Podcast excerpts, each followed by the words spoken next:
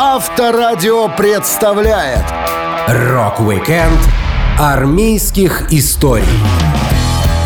23 февраля — День защитника Отечества. Рок-музыканты тоже попадали под призыв и отдавали долг своей родине. А кто-то из них даже специально шел в ряды вооруженных сил, чтобы испытать на себе суровые будни военного. Я, Александр Лисовский, расскажу вам армейские истории известных рокеров. Рок-викенд на Авторадио. Для детей старше 16 лет. Нет успеха без сложностей. Группа Creedence Clearwater Revival обязана своим лучшими хитами фронтмену Джону Фогерти и его армейской службе в тяжелое время. Джон был призван весной 67 года, когда война во Вьетнаме оказалась самой актуальной темой не только в политике, но и в музыке американцев. С 15 лет Джон со своим старшим братом Томом играл в команде Blue Velvets. Хоть группа и была молодой, она подписала контракт с независимым лейблом, который переименовал Blue Velvet Рейдс в голе и заставил всех носить белые дурацкие парики. Так что призыв Джона в армию стал своего рода спасением для всех. Фогерти рассказывал. «Большинство времени я служил в резерве, зато на настоящей службе мне не приходилось бездельничать. Около полугода мы проходили базовую подготовку в Форт Бреге, затем меня отправили в Форт Нокс и после этого в Форт Ли. Это была довольно интенсивная программа, плюс ко всему был самый разгар войны во Вьетнаме. Год шел за два. В Форт Ноксе у нас была своего рода специальная караульная служба. Все находились на ногах 24 часа подряд. Нам пришлось полировать технику и оружие, вычищать обувь до блеска. Форма всегда должна была выглядеть идеально. Поскольку Нокс был домом для третьей бронетанковой дивизии в течение 10 лет до ее развертывания в Германии, то на стене у нас был настоящий автограф Элвиса Пресли. Там написано «Элвис Пресли, 1958 год». Жаль, в те дни не было телефонов с камерами, я бы задокументировал этот момент. Во время увольнительных Джон пытался заработать на скачках. Он попросил своего приятеля поставить на одну лошадь, которая, по его мнению, должна была занять третье место. Фогерти полностью угадал результат скачек, но деньги, что поставил его сослуживец, пропали, музыкант вспоминал. Я дал своему другу 6 долларов. Поскольку я всегда был консервативен, то хотел, чтобы он сделал самую надежную ставку, а именно на то, что моя лошадь займет третье место. Но этот импульсивный парень неправильно меня понял или решил проявить инициативу и поставил на то, что моя лошадь придет первой. Поверьте, это было очень обидно. Армия научила музыканта не только чистить, полировать, дружить, разбираться в людях, не спать сутками и ценить каждую минуту жизни, но и дала множество сюжетов для новых песен. Джон делился. «Я, безусловно, горжусь тем временем. На службе вы узнаете много нового о том, как ладить с людьми и о том, каково мышление внутри вооруженных сил. Вы становитесь дисциплинированными и учитесь быть частью команды. У меня есть песня под названием «Wrote a Song for Everyone». Она как раз от имени парня, который прошел военную службу в очень эмоциональное и нестабильное время в истории. Это очень личная вещица. Вернувшись со службы, Джон с ребятами собрал группу Creedence Clearwater Revival, и они начали записывать все то, что накопилось у Фогерти на душе, а затем и на бумаге. Run Through the Jungle о контроле над оружием и сюрреалистичную Портельвиль. Джон вспоминал, когда нас заставили весь день маршировать по асфальтовому парадному плацу площадью около мили, я бредил, и в голове начинали появляться странные сюжеты. Так что в итоге я написал песню Портельвиль, пока топтался на солнце. Благодаря армии у Фогерти родился и его легендарный хит «Fortunate Son» о том, что богатые люди ведут войну, а бедняки должны в ней участвовать.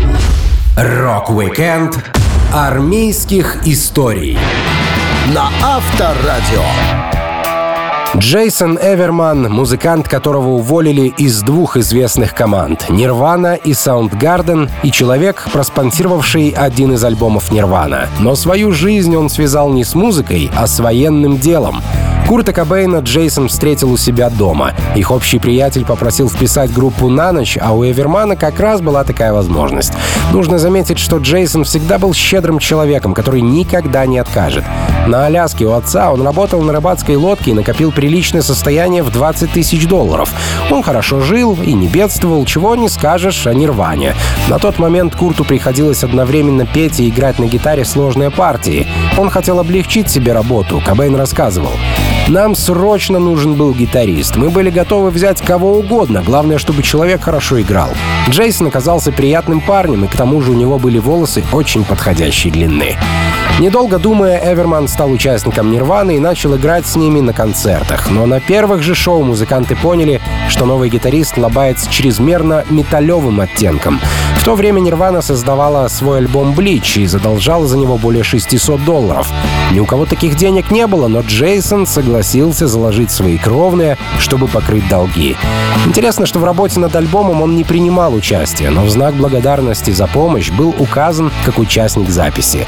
После того, как в 1989 году Эверман покинул Нирвану, он устроился бас-гитаристом в Soundgarden, но через год его уволили и оттуда. В итоге Джейсон Эверман забил на карьеру музыканта и стал военным. В сентябре 1994 года Эверман завербовался во второй батальон 75-го полка рейнджеров США. Сам Джейсон говорит, «Просто идея зарабатывать деньги и играть в группе была настолько чуждой, что я не знал никого, кто бы этим занимался. Даже играть за пределами Сиэтла казалось нереальным событием, поэтому я пошел в армию. Во время прохождения службы Эвермана неоднократно узнавали сослуживцы и военное начальство. Такая популярность не всегда была на руку Джейсону, он вспоминал. Первый раз меня узнали в Форт Беннинге в 94 году в разгар адской базовой подготовки. Там были жесткие условия. Ребята, пришедшие к нам из полиции, говорили, что у заключенных больше свободы, чем у нас на этой службе. Много народу инсценировало попытки самоубийства, чтобы оттуда свалить. У меня было три сержанта по строевой подготовке, двое из которых были реальными садистами. Мне повезло, что узнал меня как раз-таки третий. Он читал журнал и медленно поднял глаза, уставившись на меня. Затем подошел, показал на фото в журнале и спросил, «Это ты?» Там была наша с Куртом фотография, я был с длинными волосами и практически неузнаваем. Но я ответил правду, «Да, это я». Мне повезло, что больше никто об этом не узнал, иначе мои условия пребывания в этом отряде превратились бы из адских в суперадские. Джейсон Эверман был одним из бойцов элитного спецназа армии США, принимал участие в иракской и афганской кампаниях. Он вспоминал. «Средь бела дня, через несколько суток после вторжения в Ирак, мы с товарищами по отряду ехали по шоссе. И тут внезапно в небо взрывается столб пламени, начинаются взрывы и стрельба. Звучит как клише, но на самом деле это было что-то вроде фильма о войне. Нас вели по обеим сторонам дороги сквозь стену пламени, а все вокруг гремело и полыхало. Вертолеты взрывали танки, танки взрывали танки. Это было действительно жутко. Оставив спецназ по выслуге лет, Джейсон закончил философский факультет в Колумбийском университете, а после этого готовился к получению степени магистра военной истории в Норвичском университете. Обещанные 600 с небольшим долларов Нирваны ему так и не вернули. Но зато теперь Джейсон может смело заявлять, что стал спонсором альбома Bleach легендарной гранж-команды. Рок-викенд армейских историй на Авторадио. Вокалист Limp Bizkit Фред Дёрст известен своими провоцирующими текстами песен, образом плохого мальчика и рэп-роком, которым музыкант начал увлекаться еще со школьных лет. Но некоторые факты своей биографии Фред старается не афишировать, поэтому о службе во флоте вспоминает крайне неохотно. Но все же его фотографии в форме выдают прошлое музыканта. Таким поступком Фред хотел произвести впечатление на своего отца. Он говорил, я был чертовым неудачником и нигде не мог себя найти. Я подумал, мой отец меня терпеть не может. Надо обязательно его переубедить. Папа был офицером отдела по борьбе с наркотиками, и я, черт возьми, не придумал ничего лучше, чем пойти служить во флот, чтобы он мог мною гордиться. Должен сказать, это было не самое лучшее решение в моей жизни.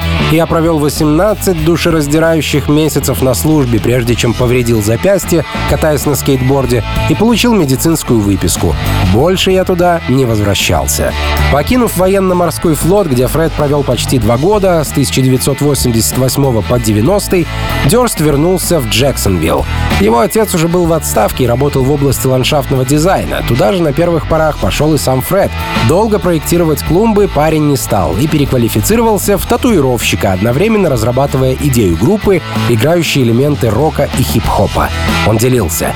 Даже несмотря на то, что я отдал часть своей жизни совершенно не творческому делу, такому как флот, я все равно продолжал развиваться. Моя мама круто играла песни Элвиса на вечеринках, музыка у меня в крови. Я увлекался граффити, брейкдансом и олдскульным хип-хопом, в то же время слушал панк, ска, металл и пугающее количество рока 80-х. Да мне даже понравились of Seagulls, черт меня раздери. Я впитывал все, с чем сталкивался в те годы. Дёрст не только пробовал себя в службе, он пытался изучать искусство в местном Гастингском колледже, но бросил его всего через 4 дня. Уговорив своих приятелей создать собственную группу, Фред сделал главный шаг на пути к современным Limp Bizkit. За образом плохого парня, по утверждению самого Дёрста, всегда скрывался несамоуверенный скромняга. Поэтому музыканту и пришлось идти на службу, чтобы не только отцу, но и себе доказать, что он может преодолеть сложности самостоятельно. Теперь Фред слегка заносчив и часто оказывается в эпицентре скандалов, связанных с гомофобией или женоненавистничеством, но сам певец отвергает слухи. Он делится. Я намеренно играю все эти образы на сцене или в клипах. Например, когда я был на MTV, со мной пришли несколько цыпочек, что обхватывали меня и массировали плечи. Понятно, что это не люди с улицы, которых мы нашли по пути. Мы, блядь, наняли их и хорошо всем заплатили. Я хочу, чтобы все думали, что я прекрасно провожу время, но на самом деле я одинок и несчастен. Я переживаю лучшие вещи в своей жизни. Мне бывает обидно, что всем этим не с кем поделиться.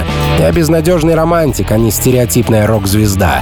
У людей складывается впечатление, что я не тот, каким они бы меня хотели видеть, но эти ребята явно не слушают тексты моих песен. Я всегда был изгоем. В мое время было большим делом тусоваться с черными детьми, читать рэп, практиковать брейкданс, битбокс. Ребята слушали совсем другое, но когда вышли Beasties, все мои опрятные белые друзья сказали «О, рэп — это круто!»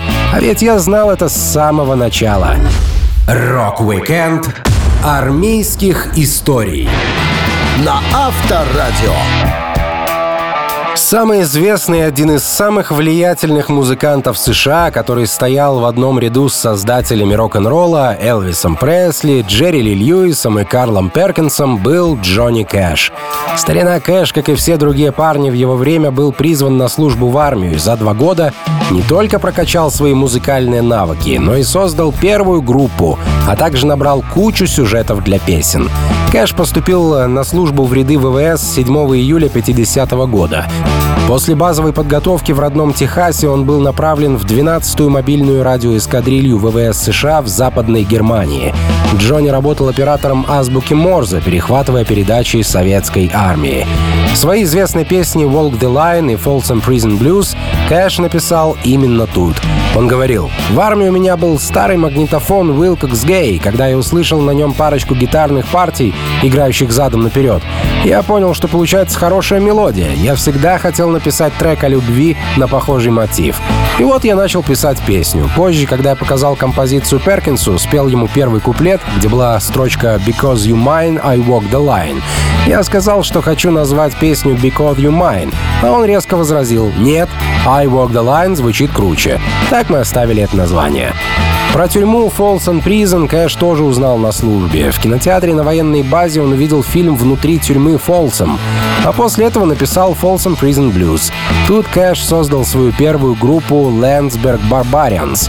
Здесь же он получил свой известный шрам на правой щеке. Это не были последствия драки или боевого задания, а всего лишь следы операции по удалению кисты. В армии Джонни Кэш увидел свою первую приличную зарплату. Он говорил, Мое военное жалование хоть и было небольшим по общепринятым меркам, но для меня это были первые приличные деньги, позволившие мне купить собственную нормальную гитару. По долгу службы я дешифровал радиограммы, и у меня было много свободного времени, поэтому песни сами ложились на музыку. Первые варианты текстов всегда самые лучшие, и я фиксирую их на бумаге, потому что, начиная думать о других строчках, могу забыть начало. Как бы неудобно это ни было, даже если я лег спать, я встаю, беру ручку и бумагу, записываю идеи и только потом ложусь снова. 5 марта 1953 года, работая на своем посту, Кэш перехватил очень важное сообщение от СССР. Расшифровывая переговоры русских, Джонни стал первым американцем, узнавшим новость о смерти Сталина. Кэш не любил рассказывать о службе, но о музыке он беседовал с удовольствием. Идею известного трека «Blue Sweet Shoes» Карла Перкинса Кэш подсказал приятелю, поделившись армейской историей. Он говорил, в 1955 году в совместном турне с Элвисом я с Карлом Перкинсом сидел за кулисами и болтал о жизни. Я вспоминал, как в нашей части был чернокожий летчик по имени Сиви Уайт. Он был хороший парень, но всегда любил выделяться. За пределами базы это был первый модник. Однажды я случайно наступил на его туфли. Военные летчики носили замшевые туфли черного цвета, а он говорит, «Эй, мужик, не наступай на мои синие замшевые туфли!» Я ему, «Чувак, они ж черные!» А он мне, «Сегодня это синий цвет!» Кэш не только мог придумывать поучительные сюжеты песен для себя и других. Он и сам был не прочь сделать красивый кавер на известной композиции. Так, на альбоме American Force «The Man Comes Around» он выпустил более десятка каверов, звучащих не хуже оригинальных версий, как в случае с Hurt от Nine Inch Nails.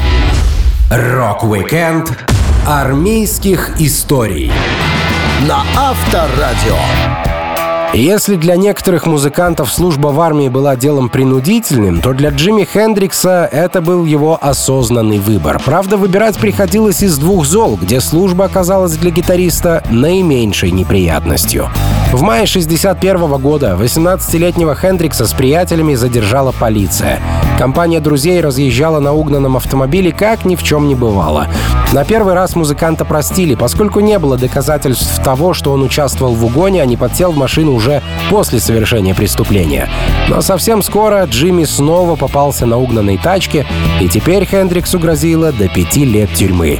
Государственный адвокат добился изменения срока на условный двухлетний при условии, что Джимми пойдет на службу в армию США.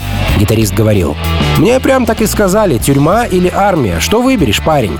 Рано утром следующего дня я записался на три года в 101-ю воздушно-десантную дивизию армии США. Мне всегда нравилась их эмблема с кричащим орлом. Ночным поездом нас повезли в Форт Уотт в Калифорнии, где я должен был стать парашютистом. Я никогда в жизни не летал на самолете, черт подери, да я даже на поезде не катался. С детства я торчал только в Сиэтле, никуда не выезжая.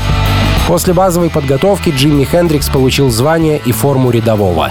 Он стал клерком снабжения 101-й воздушно-десантной дивизии и постоянно писал письма отцу с просьбой выслать ему разные вещи, в том числе и гитару.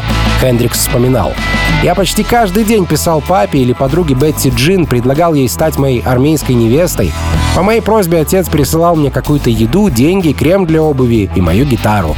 Это было настоящим спасением. Днем нас готовили к участию в каком-нибудь южноазиатском конфликте, охоте на Фиделя Кастро или в ловле коммунистов где-нибудь поблизости от России, а вечером я мог отвлечься и поиграть в свое удовольствие. Так я познакомился с Билли Коксом. Билли навсегда остался хорошим другом Джимми. В то время он играл на басу и служил на год дольше Хендрикса. В части нашлась еще пара музыкантов, которые присоединились к дуэту и выступали для своих же сослуживцев. Кокс говорил, «Мы с Джимми старались придумывать хорошие рифы. Он наигрывал что-нибудь крутое, потом я добавлял что-то еще лучше, а он старался переплюнуть меня чем-нибудь прям вообще выносящим мозг. Так мы нашли действительно полезное дело. Музыканты сколотили армейскую группу King Casuals, взяв барабанщика и временного саксофониста. У них начались регулярные выступления в клубе Дель Марокко в 200 милях езды от базы. Армия все же сильно не нравилась музыканту, как и он армии. Хендриксу в голову пришла мысль, что армия вышвырнет тебя вон, если ты окажешься гомосексуалистом. Наступил самый сложный этап — убедить армейского психолога, будто тебя возбуждают товарищи по службе. На это у Хендрикса ушло около двух месяцев. Музыкальный журналист Мик Волф вспоминал. Армия, наконец, сдалась, и Джимми был официально уволен из 101-й воздушно-десантной дивизии в мае 62 года за гомосексуальные наклонности. Так было написано в его медицинской карте. Впрочем, он никогда никому об этом не говорил, а увольнение объяснял тем, что сломал лодыжку во время одного из прыжков. Но судя по тому, как музыкант отжигал на шоу всего через две недели после предполагаемого перелома, версия с лодыжкой хоть и была брутальнее, но явно оказалась фейком. Рок-викенд армейских историй на Авторадио. Очень часто на концертах Iron Maiden Брюс Диккенсон исполняет песню «Трупер», одетый в форму британского солдата времен Крымской войны. Музыкант всегда сильно интересовался военными делами — спортом, оружием, техникой. Даже в юности проходил специальное обучение, планируя записаться в ряды вооруженных сил. Диккенсон учился в школе-интернате и жил отдельно от родителей. Он вспоминал. Покинув дом в возрасте 13 лет, я начал процесс ухода от семьи и вынужденного отчуждения от человеческой расы, по крайней мере, на пару лет. Трудно сказать даже задним числом, было ли это для меня как для человека потерей или приобретением. С точки зрения учебы нет сомнения в том, что тепличная среда подтолкнула менее способных вверх, а по-настоящему талантливым дала возможность преуспеть.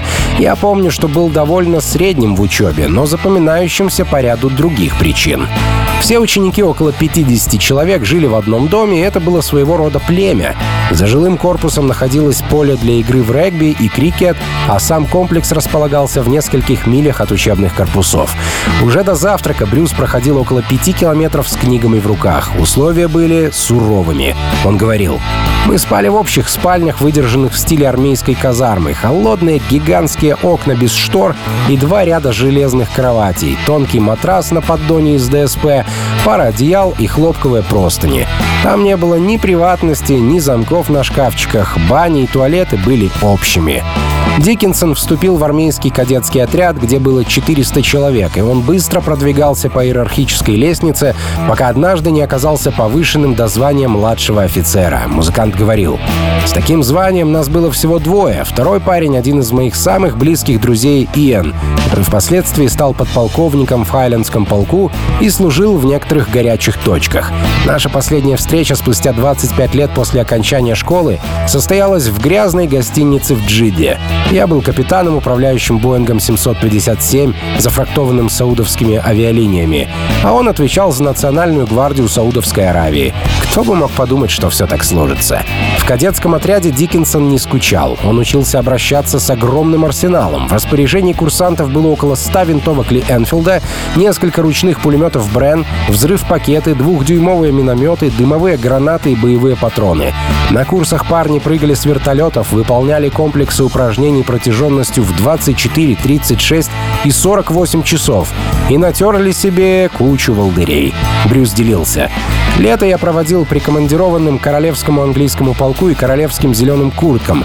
Я лазил по веревкам в Лимпстоуне вместе с настоящими морскими пехотинцами и всерьез подумывал о том, чтобы пойти служить в армию. Мы, 16-летние подростки, имели право выписывать и получать на руки винтовки и автоматическое оружие, взрывчатку и холостые боеприпасы. Так что по средам все именно так и развлекались. Придумывали сценарии, а затем бродили вооруженные до зубов по местным лесам и расстреливали друг друга. По итогу в настоящую армию Диккенсон все-таки не попал. Но он ощутил армейскую жизнь еще в юности, а повзрослев, стал пилотом гражданской авиации, не потеряв интерес к военной теме.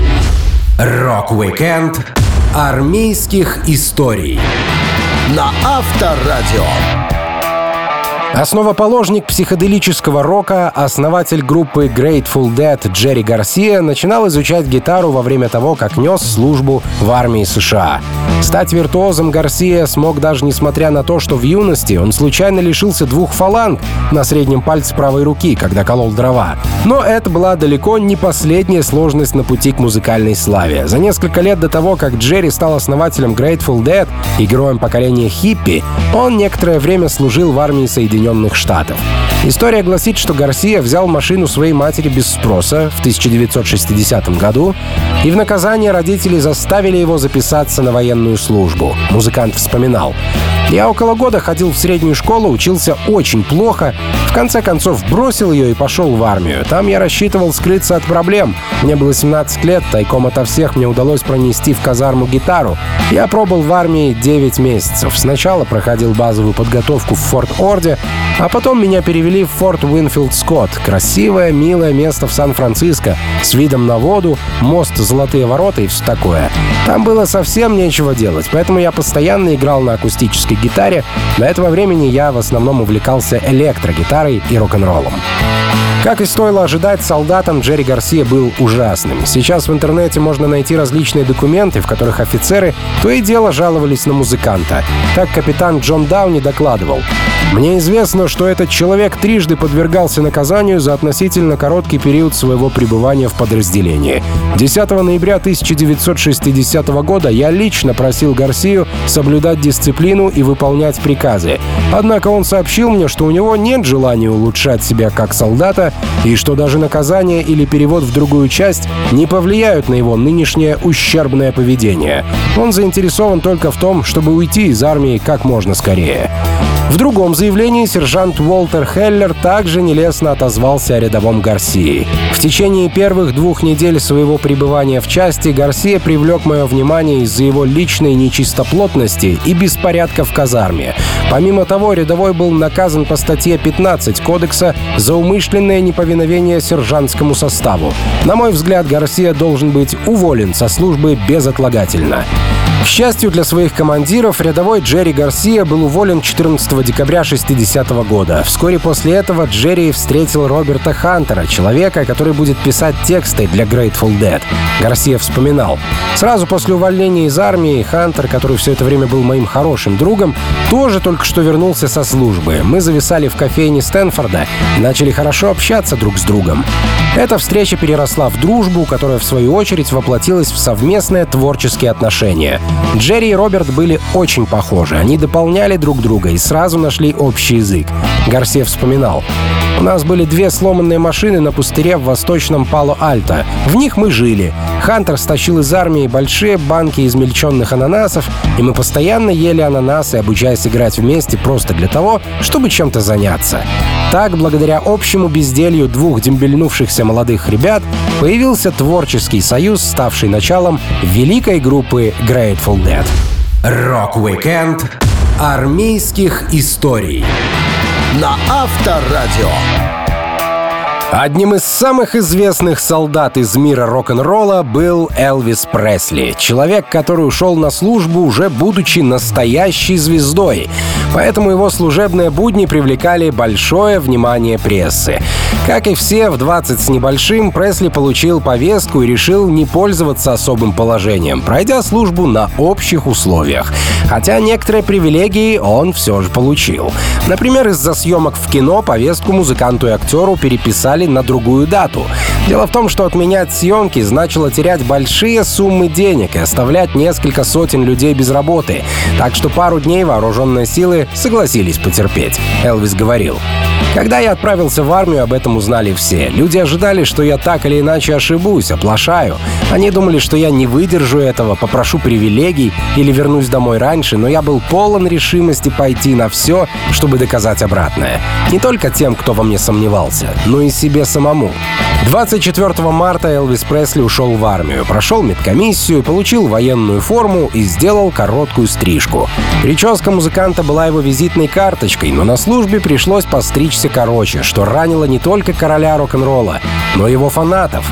Библиограф Себастьян Даншин рассказывал, Впервые за много месяцев к Элвису вернулся естественный цвет волос. Первая стрижка закончилась потасовкой, когда полсотни присутствовавших на ней журналистов набросились на крашеные локоны, сильно позабавив полковника. Несколько дней спустя прядь волос Элвиса даже выступила в качестве приза в радиовикторине. Ведущий Чак Блор говорил, что был знаком с одним парнем с базы в Эль-Пасо, который подобрал клок волос Элвиса, и от этой пряди эфир получил больший рейтинг, чем от приза в 10 тысяч долларов, который разыгрывался двумя месяцами раньше. Пикантности этой истории добавляет тот факт, что на самом деле волосы не могли принадлежать Пресли, потому что его стригли в нескольких сотнях километров от Эль-Паса.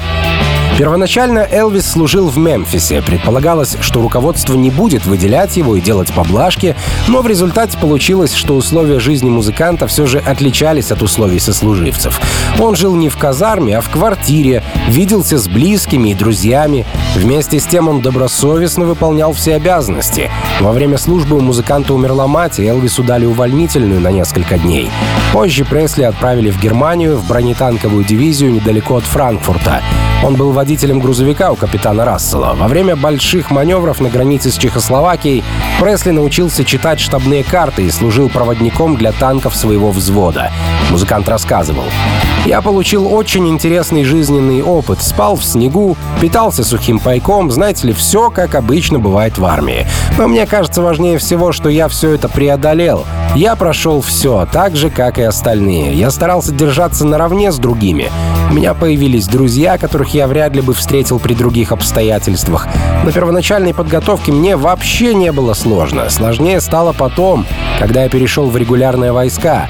Не служба сама по себе, а окружающая атмосфера. Это было странное место. Моя часть относилась к полевым войскам. Шесть месяцев в году мы находились в полях, а в Германии часто бывает холодно и довольно снежно, должен вам сказать. Элвис покинул армейские ряды 2 марта 60 -го года в звании сержанта. Все деньги, заработанные за два года, он отдал на благотворительность.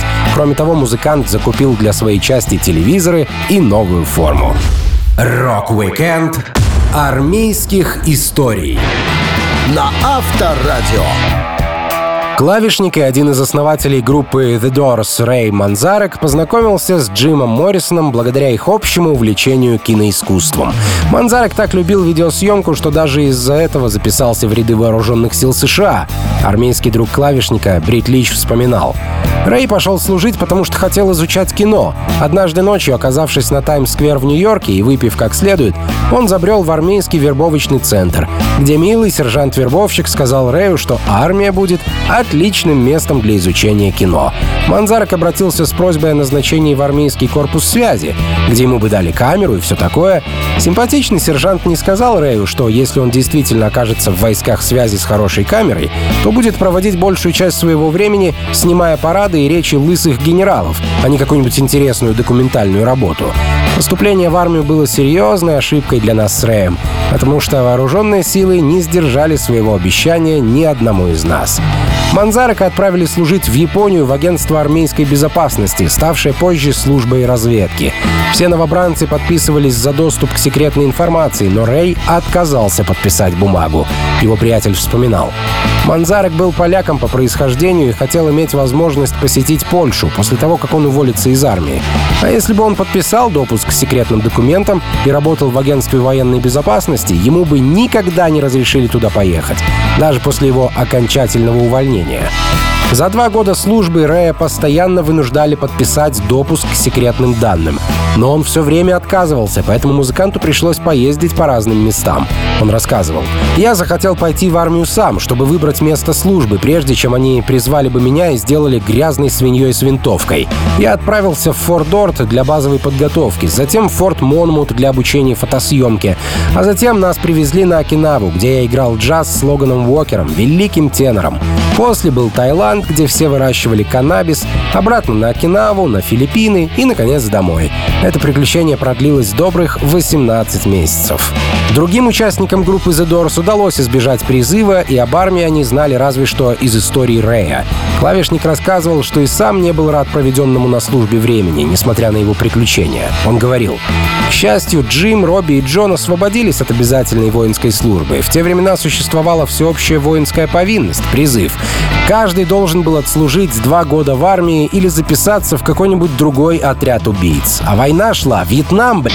Поэтому, когда пришло уведомление о призыве, Джим Моррисон целую неделю не спал, был на таблетках, пошел в призывную комиссию и устроил им безумие Моррисона. Его тут же отпустили, непригоден к военной службе. Робби Кригер получил от своего дяди в Фениксе справку, в которой говорилось, что у него проблемы с психикой и другие расстройства мозга. Его тоже отпустили. Барабанщик Джон Дэнсмор проделал версию трюка Джима, а также поставил галочку напротив графы «гомосексуалист». Все были свободны, и мы вместе снова могли дышать любимой музыкой. Рок-викенд армейских историй на Авторадио.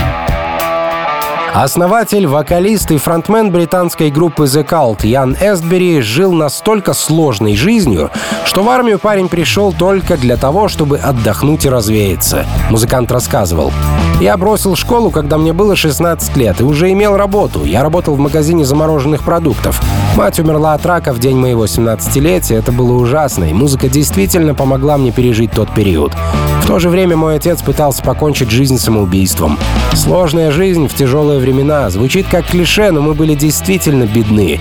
У нас ничего не было. Вскоре после этого я решил присоединиться к армии, чтобы сбежать от всего этого, что на меня навалилось. Но и там оказалось не лучше. Я ушел оттуда всего через 28 дней, когда прочувствовал суровые армейские будни на своей заднице. У Яна был полномасштабный нервный срыв, когда ему стукнуло всего 18 лет. Он сбежал из дома без работы и вернулся в Великобританию. Кочевой образ жизни в этом возрасте помог парню хоть как-то адаптироваться к службе, но все же для творческой натуры армия была чем-то инородным. Эсбери делился. На службе я успел побыть только новичком. Я был в армии всего месяц, это было похоже на тюрьму. Такой шаг стал настоящим тревожным звонком. Я понял, что на самом деле я не был частью массовой культуры. Когда я вернулся из армии, я 24 часа в сутки увлекался панк-роком. Это был мой образ жизни. Довольно скоро я потерял работу, потому что пил, прогуливал и тусовался с друзьями. Я просто дурачился. Тогда я понял, все, что я хочу делать, это быть музыкантом. Я не хотел вкалывать, я все время был среди музыкантов. Я работал в цехе трафаретной печати, но в то же время немного подрабатывал на сцене. После армейский период Ян сменил несколько работ и много времени проводил в компаниях с музыкантами. Он ходил на концерты и шоу, пытаясь собрать собственную команду. Парень говорил, я работал в Ливерпуле бригадиром. По долгу службы я ставил одну шестерню и снимал другую. Никакого разнообразия. В конце концов, мой друг пригласил меня на панк-фестиваль в Белфасте, на котором я пробыл две недели. Я тусовался с панками, и это было безумие. Все проходило как на службе, похоже на зону боевых действий. Я был в британской армии, но теперь оказался по другую сторону баррикад. Меня избили британские десантники на улице за то, что я панк. Там было много панков, которых лупили солдаты. Драки вспыхивали сплошь и рядом. В эти двухнедельные каникулы я ночевал на сквоте и окончательно убедился, что покинул вооруженные силы не зря. Бросив множество работ, Ян жил на пособие по безработице, которого хватало на аренду комнаты и еду. Уже через пару лет после недолгого армейского опыта парня пригласили в группу. Он говорил, в подвале дома, где я жил, репетировали ребята. У них не было вокалиста, и они спросили меня, не хочу ли я петь в их команде. Я подумал, конечно, это было бы потрясающе. Так что я спустился в подвал дома и спел несколько песен Sex Pistols. Затем они сказали, хочешь присоединиться к группе? Я ответил, да, еще бы. Наш бенд назывался Southern Death Cult. Это был мой первый серьезный опыт. После мы сколотили Death Cult, оставив в итоге только The Cult. Так что, не уйдя я вовремя из вооруженных сил Британии, вряд ли попал бы в крутую музыкальную команду. Рок-викенд армейских историй на Авторадио.